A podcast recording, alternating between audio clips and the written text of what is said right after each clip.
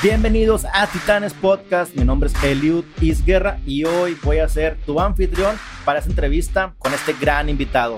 Espero lo disfrutes como igual lo disfrutamos nosotros.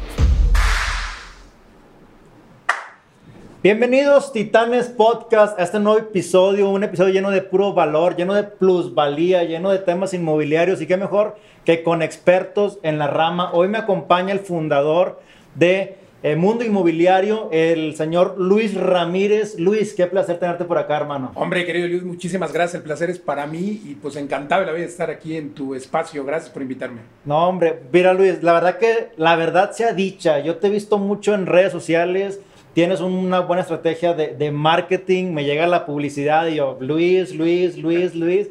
Y ahora pues se dio la oportunidad y te agradezco que también te des el tiempo porque batallamos un poquito, pero salió ayer, o sea, a medianoche. Pero como dice la canción, y coincidir. Y coincidir, ¿no? Qué fregón. Cuando la gente quiere hacer las cosas, eh, suceden. Entonces, compadre, pues eso habla muy bien de ti y de lo que haces. Platícame, Luis, ¿cómo empezaste en el mundo inmobiliario? Porque hoy tienes desarrollos, tienes departamentos, tienes complejos, estás en todo el país y no nada más en México, sino a nivel internacional. Pero, ¿en qué momento pasó todo este boom, compadre? Pues ahora que me lo mencionas, déjame hacer memoria, porque ni yo me di cuenta. Bueno, la verdad es de que empiezo yo en el mundo inmobiliario, soy abogado, tengo un despacho que se llama Legal Global Consulting, tenemos 20 oficinas en todo el país y empezamos a atender al sector inmobiliario, ¿no? Empezamos a, a atender a empresas eh, inmobiliarias, las que hacen intermediación. Y pues bueno, la realidad es de que esto me fue llevando, por supuesto, primero a dar una asesoría legal, fiscal y demás, y luego entender el mundo inmobiliario. Pero todo pasó cuando empecé mi despacho hace pues más o menos 15 años con un empleado que era yo mismo, en la secretaria, yo mismo tomaba el dictado, yo mismo atendía al cliente, iba al juzgado, pues soy abogado de profesión. Y bueno, resulta que llega el señor N, una historia que me encanta contar porque además es cierta. Y yo veo a este señor N que traía el traje que yo siempre había soñado, la corbata original, porque yo traía las, las pirata, y era un señor ejecutivo, pues como todos aspiramos a hacer alguna vez, y pues te lo resumo contándote que me pide un contrato de compraventa de una casa que quería comprar en aquel tiempo en 1.7 millones, y luego llega y eh, me dice ahora, yo le dije, pues está bien, pero una casa horrible, me dice, le voy a pagar lo que usted me cobra, pero tiene que venir a, a, sábado además, tiene que venir el sábado a la casa para, me utilizó como eh, presión para que el comprador aceptara su oferta de 1.7 millones. Recuerdo que el comprador prácticamente nos corrió porque decía, no, hombre, yo quiero por la casa 2.5. Para no hacerte la historia larga, el comprador terminó aceptando la oferta, pero yo cuando fui a la casa vi una casa destrozada, tenía un agujero en la cocina, y dije, este cuate está, digo, en balde que se vea tan bien trajeado, tan, tan ejecutivo, ¿cómo va a comprar una casa fea? O sea, claro. Y, hace 15 años, 1.7 millones como que era, pues, era, era otra cantidad de una casa cara tan jodida, pues no le, no le encuentro razón, ¿no? Bueno, y era una zona donde las casas costaban, ya después me di cuenta que las casas costaban entre 3 y 5 ah, millones. Ahí estaba el secreto. O sea, era una casa de nivel allá en la zona satélite, para quien conoce la Ciudad de México, pues donde están las famosas torres de satélite.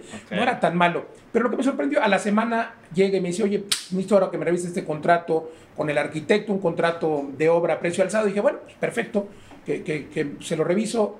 Vi que le cobra 700 mil pesos. Dije, ah, mira, no es tan bruto el señor Nene. Seguramente va la compró para remodelar, claro. así funciona. Pero cuando me termino de convencer es cuando a los dos meses y, tres semanas, o sea, ni siquiera habían transcurrido los tres meses, llegue y me dice, necesito que me vuelva a hacer un contrato de compraventa. Sí, cómo no le cobré otra vez mis honorarios, que yo decía en aquel tiempo apenas cobraba, decía, ya salió para gasolina el fin de semana, ¿no? Sí, claro. Pero lo que me sorprende, Eliud, es que eh, ahora me pide el contrato por 3.5 millones. Yo hice las cuentas rapidísimo, dije 1.7 más 7, espérame, son 2.4, 100 mil de la escritura, 2.5. No han pasado tres meses y este cual se va a ganar un millón de pesos. dije, fue ahí donde... Ahí hay algo. ¿Qué pasó aquí? Y bueno, pues yo ya atendía al mundo inmobiliario, eh, tenemos un producto que se llama póliza jurídica o protección jurídica de arrendamiento Hoy hacemos más de 1.500 eh, contratos, investigamos al inquilino y pues bueno, empecé a, ver este tema de las rentas desde hace muchos años. Y pues resulta que yo siempre eh, me, hice abogado por azares del destino, ya te lo contaré en otro momento, eh, porque mi de emprendimiento empieza por ahí a los 15 años con negocios de pizzas, pero pues luego quebré porque llegaron las grandotas, no digo, las, de, las fichas estas y bueno. pero pero pues tuve que estudiar, dije a los 27, porque estudié ya tarde. A los 27 no había terminado ni la prepa y dije, pues ¿qué hago? Pues a estudiar. Eres un rebelde. Era un rebelde y dije, pues mi papá siempre me dijo que estudiara, pues órale, vamos a estudiar. Entonces estudié Derecho muy rápido, por cierto, en dos años.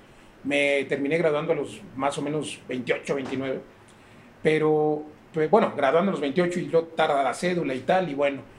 por realmente una historia tardía de, de- de- de estudio, pero al final lo, lo interesante es que llego a ser abogado, empiezo con el despacho y llego al mundo inmobiliario porque a mí de niño siempre, incluso mis primos, me siguen diciendo el arqui, porque yo decía que quería ser arquitecto, Órale. pero no estudié. Sí, sí, sí. Y luego entonces digo, es un común que se ha dado mucho entre la gente que es invitada aquí al podcast porque platicamos que primero va la astucia antes que, pues muchas veces lo académico. Y no es el deber ser, pero a veces como que, bueno, eh, déjame ver qué, la cajeteé, me pongo a estudiar y luego ya agarraste las bases para hacerlo algo mejor, ¿no? ¿Tú te gusta esta parte del flipping o de la remodelación, la compraventa, la conociste? Fuiste asesor, es una parte muy padre porque también para entrar es bueno meterte, aunque es como que es que yo no quiero hacer esto, no, pero te va a dar las bases para entender cómo funciona el mercado inmobiliario, cómo protegerte y cómo cuidarte, ¿no? Una vez teniendo eso, ¿tú empiezas? O sea, ¿empezaste con capital propio, una aportación? Eh, ¿Cómo fue esta parte, Luis?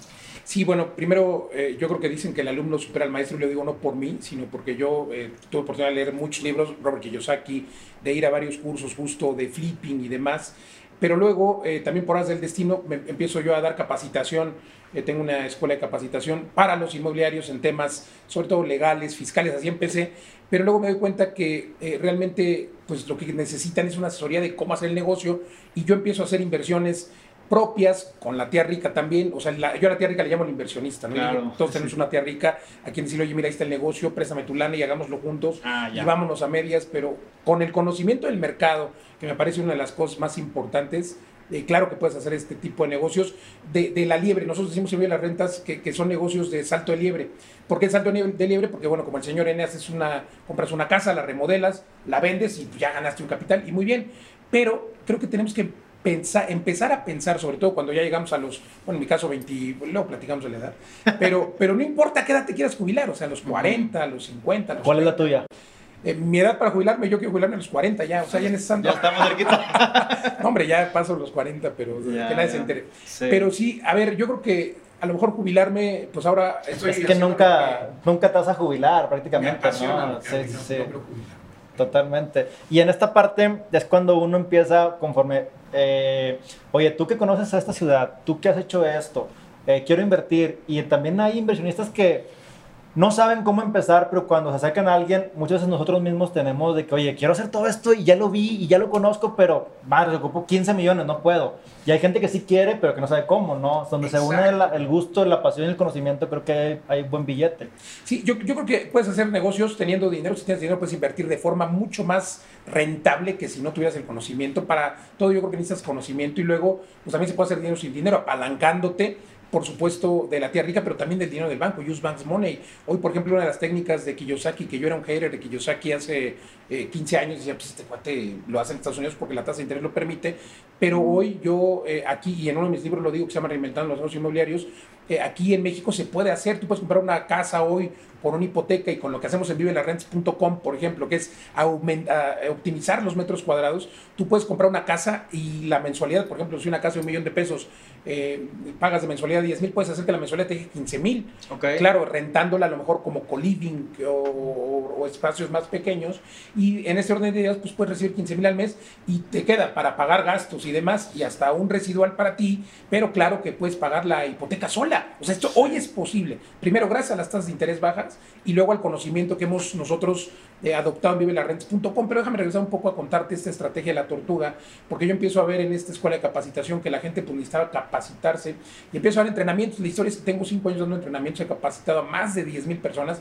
2018 me quedé en, en 10 mil y ya no, ya dejé de contar. Entrenamiento para Entrenamientos. Asesores, eh, inversionistas. Exacto, asesores, inversionistas. Yo le llamo a este entrenamiento más de 20 formas para hacer dinero dentro del mundo inmobiliario. Eh, estuvimos de gira 17, 18, 19. La pandemia nos detuvo la gira. A ver, platícanos, Ahora por Zoom. Platícanos cinco de esas formas. Lo digo así a grosso modo nada más, ¿no? Como ideas. Pues cómo no, la primera es el flipping, pero te decía que el alumno supera al maestro, eh, es remodela, compra, remodela y vende. Y es que mi maestro, en este caso el señor en esta historia que te conté al principio, el señor N compró la casa, la remodeló, la vendió con su dinero. Pero yo, por ejemplo, lo he hecho, compra, remodela y vende sin comprar. O sea, llegas con la persona, ves una casa jodida, esa es la historia otra vez, ves una casa jodida. Además, déjame decirte que en este país el 95% de las personas nos gusta oler a nuevo. ¿Por qué te compras un coche nuevo? Te compras un coche nuevo por el olor. Y luego nos gusta también, eh, y además, desafortunadamente, el 90% compra con crédito porque pues no tienen el cash. Entonces, para que una casa jodida se venda con crédito, pues es imposible, porque el banco que te va a prestar el dinero para el crédito tiene que mandar a su evaluador y cuando el banco ve que su activo no está protegido, garantizado, en ¿no? estado, dice, no yo, no, yo no te presto para esa casa jodida. Ajá. Con falta de visión, ¿eh? porque en otros países, en España, por ejemplo, te prestan para remodelar la casa. En Estados Unidos igual. Claro, la visión aquí de los bancos, con todo respeto, pues muy acotada, pero bueno, en México no se puede. Por eso todas, todos los bancos prestan para casas nuevas o usadas en buen estado. Entonces, bueno, eh, la historia es que en ese orden de ideas, el que está vendiendo la casa seguramente ya tiene un año, dos años desesperado por vender la casa. Primero porque, insisto, el tema de los bancos y luego, pues porque todo el mundo quiere estrenar una casa. Tenemos un problema cultural en México donde todos queremos estrenar una casa, no vemos ese potencial que tienen los inmuebles de ser negocio. Entonces, bueno, tienes que llegar con el propietario, asociarte con él, si lo digo, usted su casa no la ha vendido, yo voy a poner eh, la remodelación, ya tengo aquí el business plan, a lo mejor su casa vale 2 millones, ¿usted aceptaría 1.5? Seguramente va a decir que sí, porque ya le urge, bueno, hagamos un contrato de en participación, eh, esa casa justamente vamos a remodelar, le voy a poner 200 mil pesos para remodelarla y la vamos a vender en 2.5. Usted ya aceptó 1.5 más mis 200 que yo puse a remodelar, estamos hablando de 1.7. Que igual los 200 mil puede ser de otro inversionista. De otro inversión, de tu, de tu tía rica. Exacto. O sea, oiga tía, si quiere ganar, préstame 200 y se gana 100. ¿Qué te diría la tía? Pues le entro. Claro. Claro, entonces traes 1.7 más 200, eh, Ujú. regresamos a la ecuación eh, y la vendes en 2.5, claro, con una buena estrategia de marketing que nosotros en ese entrenamiento les damos el 360. Y bueno, para no hacerte el cuento largo, eh, pues al final esos 700 o 800 mil pesos de ganancia, lo, el deber ser es dividirlo 50% con el propietario que puso la casa y 50% para ti. Pero si pusiste 200 y te ganan 400, No, pues ¿quién te lo da? Ese, ese ROI es demasiado. ¿En Sí. cuánto tiempo? Bueno, más o menos depende del tipo de casa. Yo siempre en los bienes plan pongo un año, pero haciéndolo bien lo puedes en seis meses, siete Seis meses. Otra técnica es compra, construye y vende. No es en todos lados, es en ciertas zonas. Compras el terreno, que ahí, bueno, pues sí tienes que invertir en el terreno, construir una casa. Igual puede ser financiado el terreno. Hay gente que te lo da crédito. Eh, hay- hay crédito directo, pues. Sí, algunos desarrollos que te dan crédito, ¿no? Y te Sí. dicen, oye, a mí lo que me importa es que vendas, perdón, que construyas y que el desarrollo vaya eh, pues teniendo comunidad, en fin, hay muchas formas, eh, pero una de ellas que ya no te terminé de, de platicar hace rato, que es el salto de la liebre, también, el- eh, ¿qué, qué vale más? Y hay una carrera por ahí, un video que nosotros tenemos en video de larrentes.com, donde hay una liebre y hay una carrera, no y hay una tortuga. Entonces la liebre de repente da unos saltos agigantados, o sea, es tu dinero, imagínate tu dinero en esta liebre, da este salto agigantado porque hiciste un flipping o porque Ajá. hiciste un construye, compra, construye y vende, pero pues de repente ya no hay otra oportunidad, no hay otra cosa vieja o no sea la asociación, en fin. En cambio la tortuga también es tu inmueble, pero son las rentas. Ujú. Y la tortuga es eso, vivir de las rentas, pero no vivir de las rentas de manera tradicional, Eliud, porque tú crees que vivir de las rentas es rentar el departamento de forma tradicional. Claro, sí, normalmente la gente, todos los que tenemos una, una, una, un crecimiento de empleado, porque yo vine vengo de un banco, fui empleado durante mucho tiempo, siempre es como que no, yo quiero vivir de mis rentas, ¿no? Un mexicano siempre es eso, quiero vivir de mis rentas. Y eso, lo que es, compro algo, lo hago patrimonial y luego me compro algo más adelante, mi segunda propiedad. ¿Cuánto va a pasar? Otros 15 años, 20 años, entonces es complicado también, ¿no? Sí, pero además fíjate que yo me encanta cuando hay alguna conferencia, ahora con la pandemia hemos estado muy limitados, pero sean 5 mil o 500 personas, más o menos el 10% del auditorio siempre, eh, cuando hago la pregunta, ¿quién vive las rentas? Levanta el 10%, todos muy orgullosos, ¿no? Muy felices, yo vivo en mis rentas. Pero luego cuando empezamos a hacer la ecuación y el análisis de la rentabilidad, ya todos agachan la cabeza. ¿A qué me refiero? El promedio en México es que, es que la rentabilidad, y en Latinoamérica, 5%, incluso Estados Unidos 7%. Ok. Eh, en renta tradicional, hablo de la renta long term. Por ejemplo, un departamento aquí, eh, en la zona Polanco, a lo mejor cuesta 20 millones de pesos. Y pues quiere decir que, bueno, vamos a hacerlo eh, para toda Latinoamérica, 10 millones de pesos, medio millón de dólares. Y resulta que de rentabilidad te deja más o menos eh, al año el 5%. Todas las propiedades promedio dejan el 5%. Ok. Renta tradicional. O sea, te va a dejar más o menos de esos 500 mil dólares, pues 50 mil o un millón de pesos al año. Toda la gente dice, pues está toda, recibo un millón de pesos, recibo 50 mil dólares, me gusta. Sí, pero esa es la renta bruta. Vayámonos a la neta. ¿Qué pasa con el pago del, de la inmobiliaria? ¿Qué pasa con el pago del inquilino que se fue y no te pagó un mes o te eh, dejó el agua, la luz o el departamento destrozado ese mes que no lo pudiste rentar? Y luego el espacio también, bueno, y el predial y demás. O sea, al final te termina quedando una rentabilidad promedio del 2%. Y en ese orden de ideas yo digo, bueno, pues si esos eh, 10 millones de pesos, esos 500 mil dólares, te dejaron el 2%, pues mejor déjalo en el banco. Digo, tampoco estoy diciendo que lo dejen en el banco. Sí, claro, pero no es negocio, no estoy viendo tu renta realmente, es una falacia. Es una falacia, claro, a menos que haya muy buena plusvalía, pero ¿quién vigila la plusvalía? Ok. Yo no conozco a nadie que cada año vigile cuánto está costando su inmueble de nuevo. Depende de la zona, depende de la ciudad. Por ejemplo, Monterrey, eh, aluda a Monterrey porque tú eres eh, de allá. Y bueno, pues eh, ahí, por ejemplo, la zona de Barrio Antiguo. Ahí estamos haciendo una torre justo ahora en bebelarres.com, Okay. en Barrio Antiguo. Eh, pero es una zona que, que ni, es, ni es San Pedro, ni, o por ejemplo, cerca de San Pedro, o el propio San Pedro Garza tiene muchas zonas Sí. que no son las caras, ¿no? Entonces, pero la gente que necesita vivir cerca. Aquí estamos en Polanco ahora. Sí. Entonces, aquí Polanco tiene muchas colonias aledañas que valen una tercera parte de lo que vale Polanco. Claro, pero la gente, si quisieras vivir en Polanco, estarías eh, pagando, y es por eso que están en- tan en boga los roomies, 20 mil pesos de renta, ¿no? O en San Pedro Garza. Ujú. 20 mil pesos de renta y se juntan tres roomies, claro, más agua, más luz, pues ya son 25. Entonces lo que hay que buscar es un living, eh, digamos, primero asequible, por supuesto. Alguien, imagínate que quiera vivir a 5 minutos de aquí de Polanco, a 5 minutos de San Pedro Garza, en un edificio de los denominados edificios de 15 minutos. 15 minutos quiere decir que están a 15 minutos de todo, de las escuelas, de la parada de autobús, caminando, eh, ojo, caminando, 15 minutos caminando de todo. Y entonces pagas por una habitación, no importa, hoy acabo de inaugurar, hace un momento vengo de Puebla, inauguramos un edificio, eh, ojalá que puedas entrar a las redes sociales y ver los departamentos, ¿cuántos metros cuadrados crees que tienen? Híjole, como están ahorita desde 40, 45. 18 y 14 metros cuadrados. No. 18 y 14 metros cuadrados. ¿Cómo es posible? Y tenemos gente que dice, es que yo no viviría ahí, pero hay no, unos... pues no. Acabo de entrar yo, ya viste mi size. Sí. Vamos a entrar al departamento. Y es un departamento que tiene ingeniería inmobiliaria, pero también mobiliaria. Ok. O sea, tienes la cama en un tapanco, por supuesto, pero hay otros donde la cama puede desaparecer durante el día. Y en el día es- tienes escritorio, tienes sala, tienes lavadora, tienes tarja, tienes cocina, tienes horno de microondas. Dices, es que no te queda ningún espacio. No. Puedes además estar dos, tres, cuatro personas en el espacio de 18 metros o 14 metros. Claro, tenemos otros de 20, otros de 50. Sí. Pero esto es ingeniería, otra vez, no nada más inmobiliaria, sino mobiliaria y optimizar y aprovechar al máximo los metros cuadrados. Totalmente. Porque esa misma propiedad que tú tienes, que, que, que supongamos el departamento en Polanco, son tres recámaras, Ujú. pues réntala por habitación, pero la sala y el comedor es otra habitación. Las áreas comunes sabías que nadie las utiliza, y menos cuando son roomies. O sea, el roomie llega y se mete directo a su cuarto. Sí, es cierto. Pocas veces utilizan eh, la sala y el comedor porque está el roomie con el que ni se llevan. Ah. Entonces, al contrario, tenemos áreas sociales en nuestros edificios, pero en los rooftop tenemos cosas increíbles con... Que no te impactan en, en la, en la mancha de construcción, o sea, sino que está arriba. Ok. Sí, sí, o, o a lo mejor los patios centrales los ocupamos con una cafetería padrísima. Ya. Claro que tenemos desarrollos con albercas y tal, pero a ver, eh, hoy y desgraciadamente es para dentro de las ciudades es lo único que alcanza a hacerse. Espacios pequeños, pero imagínate además con esta ingeniería jurídica en la que eh, quien viene a vivir puede ir a vivir un mes o tres, o sea, no hay que dejar fiador, porque además esa es otra cosa, ¿no? Para hacer un contrato es un rollo. Entonces aquí con nosotros puedes venir a vivir tres meses, seis meses, los mineros llegan con mochila, o las parejas o los ejecutivos, y te, te olvidas de pagar agua, luz, teléfono, no, está todo incluido, wifi, eh, por supuesto, agua caliente, todo en tu espacio de 18 o 20 metros cuadrados. ¿Y Sí. cuánto te gustaría pagar por un espacio así? Dentro de la ciudad. No, pues sí. ¿Con todo incluido cuánto te gusta?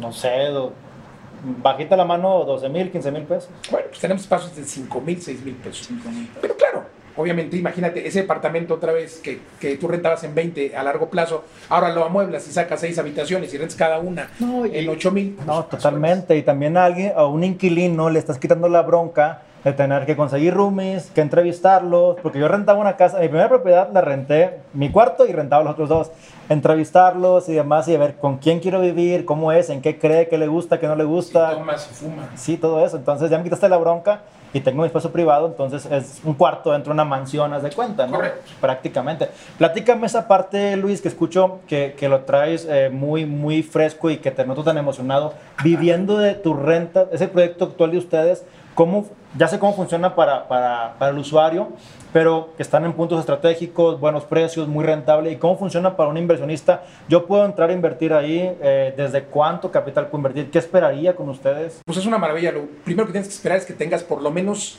o menos, al menos, perdón, el 10% de rentabilidad anual.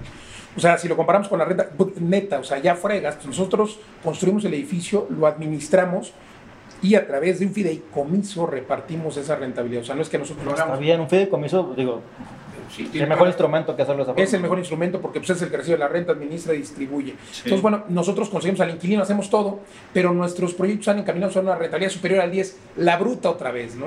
Eh, pero después de gastos y demás, pues tú tienes por lo menos, todos nuestros inversionistas tienen por lo menos el 10% de rentabilidad, pero hay edificios que nos dan 17, que nos dan 13.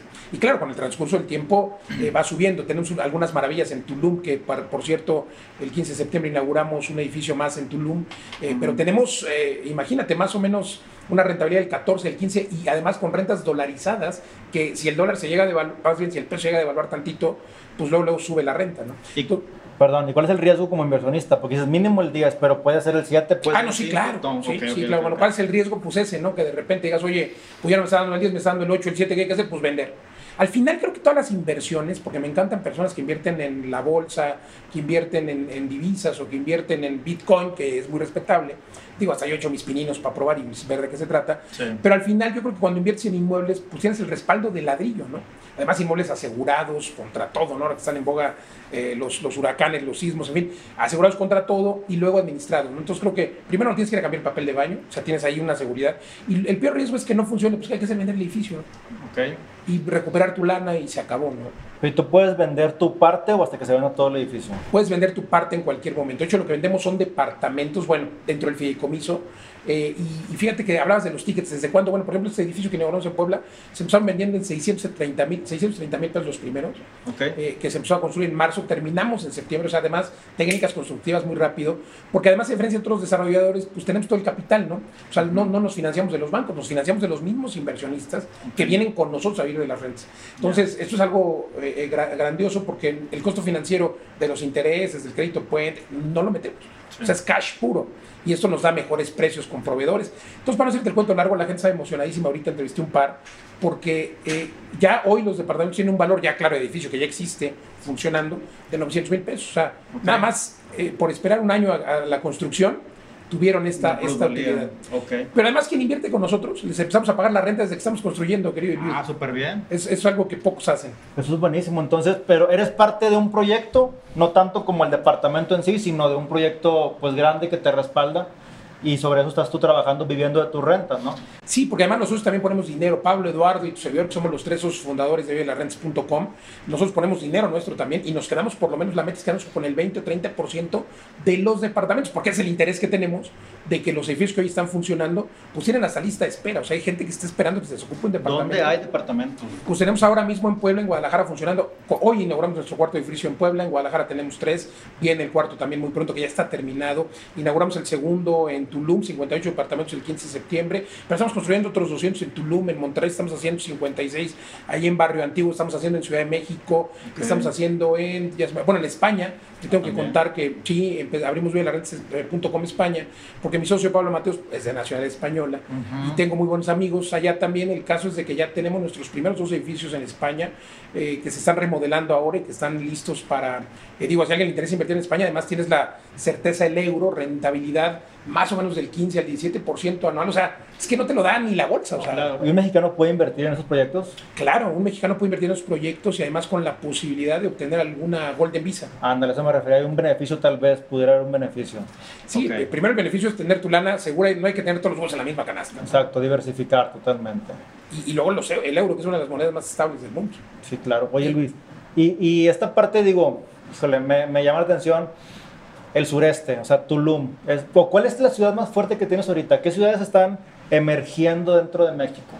Pues yo diría que eh, para mí, a mí, Tulum, primero porque me gusta mucho, pero me gusta más lo que viene para Tulum. ¿Qué viene? Pues el tren Maya, que no vamos a entrar aquí en debates políticos, sea una necesidad o no, el hecho es que va a estar. Y va a estar porque va a estar. Y ya anunciaron incluso hace unos días que lo van a atender antes de 2023. Yo creo que no pero ya es algo que está sucediendo por ahí en unos videos en las redes sociales. Se están construyéndole ya carretera Cancún, Valladolid, de ese tramo. De pero sí, están construyendo el tren Maya en varios, también sobre la carretera de Cancún a Tulum, ya están quitando algunos árboles, o sea, ya está sucediendo. Entonces, eso, esto va a existir. Y bueno, pues eso va a dar un salto de ganancia de capital tremendo. Otra cosa en Tulum, el aeropuerto, ya nosotros en uno de nuestros edificios recibimos un capitán que nos rentó, por cierto, capitán o general, no sé que sea del ejército o la marina, creo que es de la marina, no, no recuerdo. Pero es un eh, personaje personaje que acudió por órdenes del gobierno, y es que el aeropuerto ya también está, es como el Felipe Ángeles de Ciudad de México, es un aeropuerto que ya estaba de la, de la Sedena y simplemente lo están ampliando y remodelando para que ahora funcione como, y eso va a estar también en 2023. Y es comercial, ¿no? Va a ser comercial. Claro, va a ser comercial, va a poder aterrizar cualquier. eh, Además, quiero que sepas que Cancún es el único destino que en agosto de 2021 fue, recuperó, no solo recuperó, super, el único destino en el mundo junto con Grecia que superó el número de vuelos que tenía en el mismo mes de 2019. Wow. O sea, claro que hay apetito por el turismo y esto va a ser, ahora imagínate con un aeropuerto en Tulum, pues va a ser tremendo. Entonces esto va a hacer que quien invierte en Tulum ahora, yo mi pronóstico, y pues, eh, por supuesto queda aquí grabado, es que por lo menos para el 2023 con el aeropuerto y el tren Maya funcionando, 2023 o cuando estos dos estén funcionando, los inmuebles van a dar un salto del 50 o 70% No, de valor. Claro, totalmente garantizado. Y Tulum, como tú dices, Cancún es el sitio al que toda persona que no sea mexicano, extranjero, oye, México, a Cancún, a Tulum. Pues es lo que conocen, ya iban a llegar primero, antes de llegar a Monterrey, antes de llegar a San Luis, a otros lados, llegan a Cancún. Cuando viajas al extranjero siempre dicen, ah, México, yo estaba en Cancún. Sí, claro. Y Cancún no es México. Bueno, sí, pero Oye Luis, para cerrar, la gente que está buscando dónde invertir en tickets de ese estilo, de meterse a proyectos, de ser parte de algo más grande y que tenga, tenga buena rentabilidad y plusvalía, ¿cuáles son como los tres puntos que deben revisar, analizar, preguntarle al desarrollador previo a hacerlo para saber que su, su inversión está en, con certeza jurídica y, y que, y que tiene una buena visión?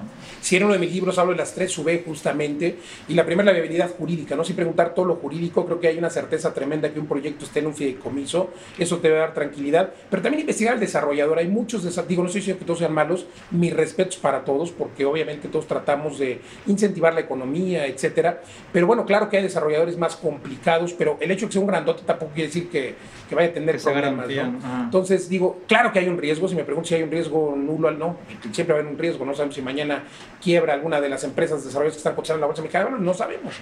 Pero sí creo que por lo menos investigar un poco al desarrollador, luego la parte de la viabilidad jurídica, eh, el currículum, eh, insisto, me parece muy importante. Y luego, tercero, ver la zona, ¿no? Eh, o sea, en qué zona vas a invertir, porque cualquier desarrollador, eso sí, te dirá que la zona está muy bien, pero todo es un análisis propio. Ponte estas lentes de inversionista, no vayas con lentes de turista, Ujú. porque es lo que decimos, decimos en Vive la Renta, es que a veces vamos con los lentes de turista y decimos, ay, qué bonito departamento. Piensa en comprar una propiedad, pero no para vivir tú, Exacto. no que te guste a ti. Piensa en comprar una propiedad que te deje dinero. Porque creo que es importante que nos quitemos este problema cultural que tenemos en Latinoamérica de pensar en el inmueble con un tema de arraigo, ¿no? Ah, es que yo vivo aquí en Ciudad de México y no me voy porque este inmueble es mío, lo quiero mucho. ¿Y qué voy a hacer si dejo mi casa? No, hombre, un inmueble no hay que negociar con ellos. Así como hay plusvalías, hay minusvalías. Y si un día viene un puente aquí que le va a dar minusvalía a mi inmueble, pues es momento de vender, ¿no? Claro. O sea, son un activo o un pasivo. Entonces tienes que entender eso y, y- y tratar de buscar comprar activos que te dejen dinero. No, y es que también de repente uno mismo se enamora porque, oye, estoy entre Ciudad de México, que tiene este departamento, está muy grande y tiene un gran patio y tiene un super asador para la carne asada, ya me vi aquí con mi familia.